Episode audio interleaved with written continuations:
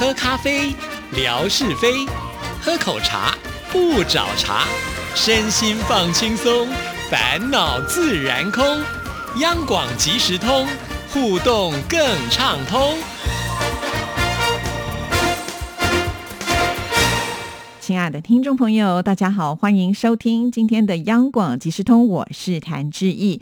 在今天的节目里呢，要来回复听众朋友的信件。那我们要来看的呢，就是依依的来信啊。这个依依呢，因为居隔之后啊，自己有很多的感想。之前呢，已经跟我们分享了两封信，现在呢，继续我们来看他的第三封信。志毅姐，下午好。依依上午没有上班，晨晨去上课了，所以接下来继续的说说隔离后的那。一段心得。上次说到了，我们三个人住在酒店，因为晨晨的爷爷奶奶得居家隔离七天。等隔离解封的前两天，学校让班主任转达，我们必须在和老人家保持距离，得二十一加七天后才可以住在一起。等晨晨奶奶居家隔离的封条撕掉了后，我们又想办法让晨晨的爷爷奶奶住到酒店去，这样我们三个人就可以住在家里面。来到了第四周，这一周我们白天可以上班了。我因为是骑电动车，可以带晨晨上课和下课，所以还是比较方便的。但是人还是因为隔离容易烦躁。晨晨由于三天不可以去学校，第四周的第一天才去上课。语文考试了一次，他成绩一落千丈。老师也找到了我说孩子退步的厉害，我们也在检讨这个疫情这次的隔离和居家，肯定也给晨晨带来负面情绪的，也给他不好的影响。所以我也跟老师解释，后面再努力迎头赶上。到了第四周的时候，莆田的疫情已经渐渐的减退，但是因为晨晨奶奶得去医院治疗，所以是一边去医院治疗。晚上就在医院附近的酒店休息，不需要一直在病房里头。等奶奶出院后，爷爷也退了酒店回家住，后面一家人才住在一起。因为晨晨的奶奶是去年暑假生病的，一家人都很忙，加上这几年疫情带来这么多的不方便，还有过去的那个四周的隔离加居家检测，也弄得一家人心情很不好。最主要就是让小小的晨晨一起隔离，一起居家检测，还有晨晨有三天不可以去学校读书。其实这一段依依也觉得很烦躁。所以这段期间，依依都没有跟您联系，很怕负面情绪带给大家不好的影响，希望你能够理解，也希望上海的疫情快快的消退。今天我的一个同学说，关闭了两个月的小区，今天也解封了，他特别的开心呢。所以依依也很希望有那么一天，回到了二零一九年的十月以前，大家出门都不需要戴口罩，无需健康码和行程码。这里特别挂号说，这两个是莆田这里出去的必备，电影院、医院等公共场所都需要检查。好，期盼不要担心自己离开的城市就会被隔离，那样有多美好啊！依依今天就写到这儿，祝福志毅姐一切顺利、平安喜乐。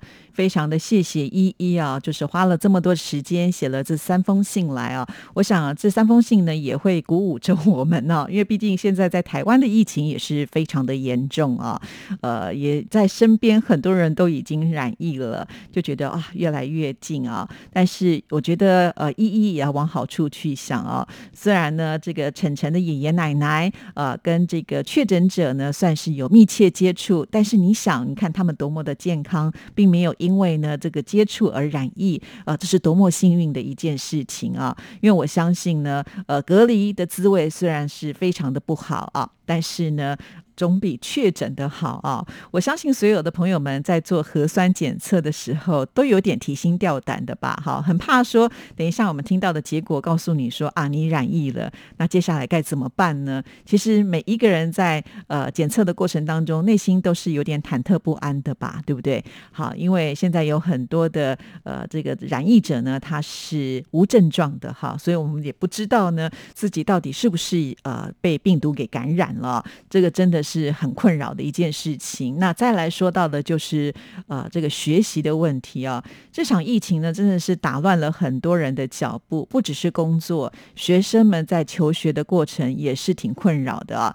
那当然现在个各个学校都采取了远距教学的方式，但听众朋友你们也都知道嘛，哈，有些小朋友呢，他确实是需要这个老师呢近距离的来叮咛啊，才会达到一定的效果。那隔着这个呃屏幕呢来上课，老师说，呃，心飞到哪里去，我们也不知道。尤其在家里面又是那么舒适的环境哈，或者有其他太多的诱惑力了哈。那你说小朋友在这个屏幕前是不是能够专心的上课？或者当自己有疑问的时候，他有没有办法呢？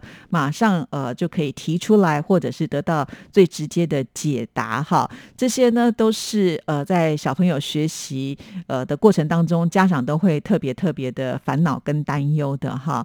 那我想晨晨呢，他只是一时的不能够适应啊，呃，因为呃成绩都是如此的嘛哈。就算是一个好学生，他难免呢也会因为有其他的因素呃暂时的掉下来。但是我觉得以一一跟晨晨向来对于课业都是这么的重视的情况之下，只是暂时的脚步被放慢了啊。呃，我相信呢，就是呃再努力一下，其实应该是很快的就能够追回原来的水平了。所以我觉得依依一定要多多的鼓励晨晨啊，毕竟他在年纪这么小的情况之下，就要经历呢呃这么特别的一段生活，甚至我现在想起他一个人在酒店里面呃写功课的那一种感觉，我听了都有点心酸哈。所以呃很不容易，他能够呢表现的这么的勇敢，就应该是要拍拍手。其他的我觉得都要慢慢的来哈。我们大家对晨晨都是非常具有信心的哦。再一次的感谢依依呢，写了这三封信来啊。其实我相信，在呃这段期间，可能因为家里四周就是有这个疫情出现，所以很多人导致必须呢要呃关在家里面哈，不能够出去。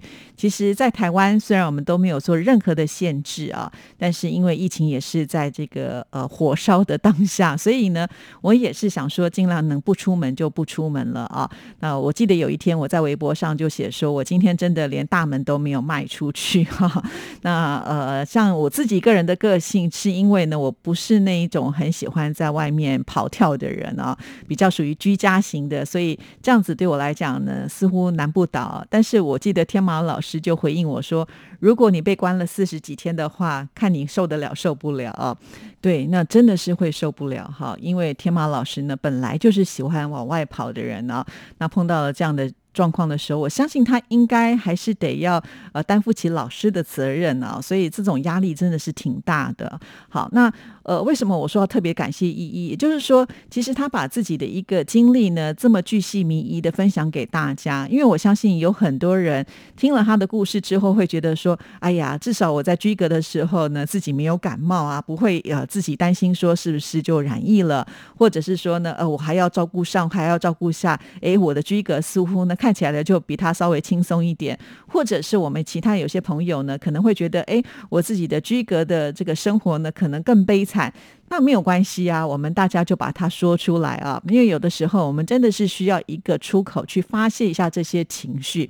那志毅可以呃，当你们的这个听众哈，愿意呢帮你们把这些信件分享给大家。有的时候听听别人的故事，你就会觉得呃，能够更释怀一些了。呃，不是只有你一个人在面对像这样的事情，这个病毒影响的是全世界哈。但是呢，这终究应该还是会过去的嘛。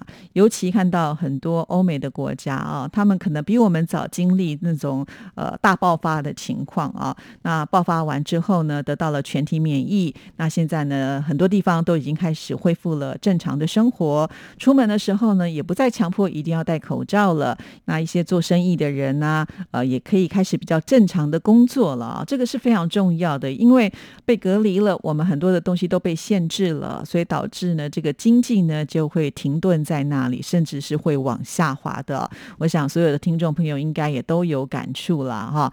那就只能祈求，呃，真的接下来一切就会雨过天晴哈，希望是这样了。那大家一起加油，彼此祝福，我们都要健康哈。那接下来呢，志要念的这一封信件呢，就是要来鼓励大家的，这就是越南的美霞。那因为越南呢之前的疫情也是很严重的，大家应该都还有印象。美霞就说啊，呃，他们都没有出去，整个封城了。那甚至呢，就是上班之前的都要这个快塞之后呢，才能够去上班啊。他也是经历过那个很紧张的那一段时间。他说啊，我也曾经经历过疫情的爆发，是很紧急、很害怕的阶段，但是一切都已经过去了。现在逐渐的适应与病毒共存的日子。致意还有大家都不要太担心，疫情很快的就会结束，一切都会好起来，大家一定都会平安健康的。好，这就是呢美霞给我们的鼓励啊。他比我们先前呢经历了就是比较恐怖的那一段时间哈，那也平安的度过了。而且呢，美霞最近跟她的姐姐在五一劳动节还有母亲节的时候呢，他们都有出去旅游啊，也传来了好多好多的照片。我们从照片当中就可以看得出来呢，越南就好像已经恢复了非常繁荣的这种情况啊。比方说在公园里面有活动，而且呢，这个活动里面的参加的人数是。很多的，甚至呢，大家也都没有再戴口罩了啊。那连这个把费也都是可以尽情的享用啊。我们知道这个自助餐它是呃铺露在这个大家的面前嘛，哈。那在疫情的时候，谁敢去吃自助餐呢？万一有一个人不小心把病毒呢，呃，留在了这个不要说菜里面呢，甚至就是我们呃就使用的这个餐具呀，也就是什么夹子啦、汤勺之类的。那前面一个人可能染疫了，他用了之后。后面的人是不是就跟着有机会被染疫了呢？哈，都会担心像这样的情况。但是我们从呃美霞或者是海荣所传来的这些照片呢，就发现哎，完全没有这样子一个顾虑了啊，已经可以呢尽情的享受美食，而且餐厅里面的人看起来人潮也是很多的，甚至呢你可以去海边玩喽。哇，这个潘切的海岸呢，真的非常的美啊，尤其美霞那个时候呃拍了就是她住的饭店。的照片，看到那个游泳池，我都突然觉得哇，好想游泳哦！因为在去年的夏天，还是会担心，尤其游泳是没有办法戴口罩的嘛，甚至呢，你还要这个起来换气，要大口吸气。哈哈。因为最近呢，我就曾经听说，在我周边有一个朋友，他的。爸爸妈妈啊，就是年纪虽然很大了啊，但是呢，他们有这个运动的习惯，可能呢，就是因为去游泳啊，所以就染疫了。不过好在呢，这对夫妻他们都已经打满了疫苗，再加上呢，呃，他们呃平常都有在运动哈，所以抵抗力还不错。虽然呢，呃，染疫了，但是呢，只有轻微的流鼻水跟小小的咳嗽而已啊，其他并没有太强太大的一个症状，而且不到一个礼拜，好。就恢复健康了哈，那他们都已经是七十多岁的人了啊，所以呢，呃，我觉得就是做好准备，呃，那就不要太担心跟害怕了啊。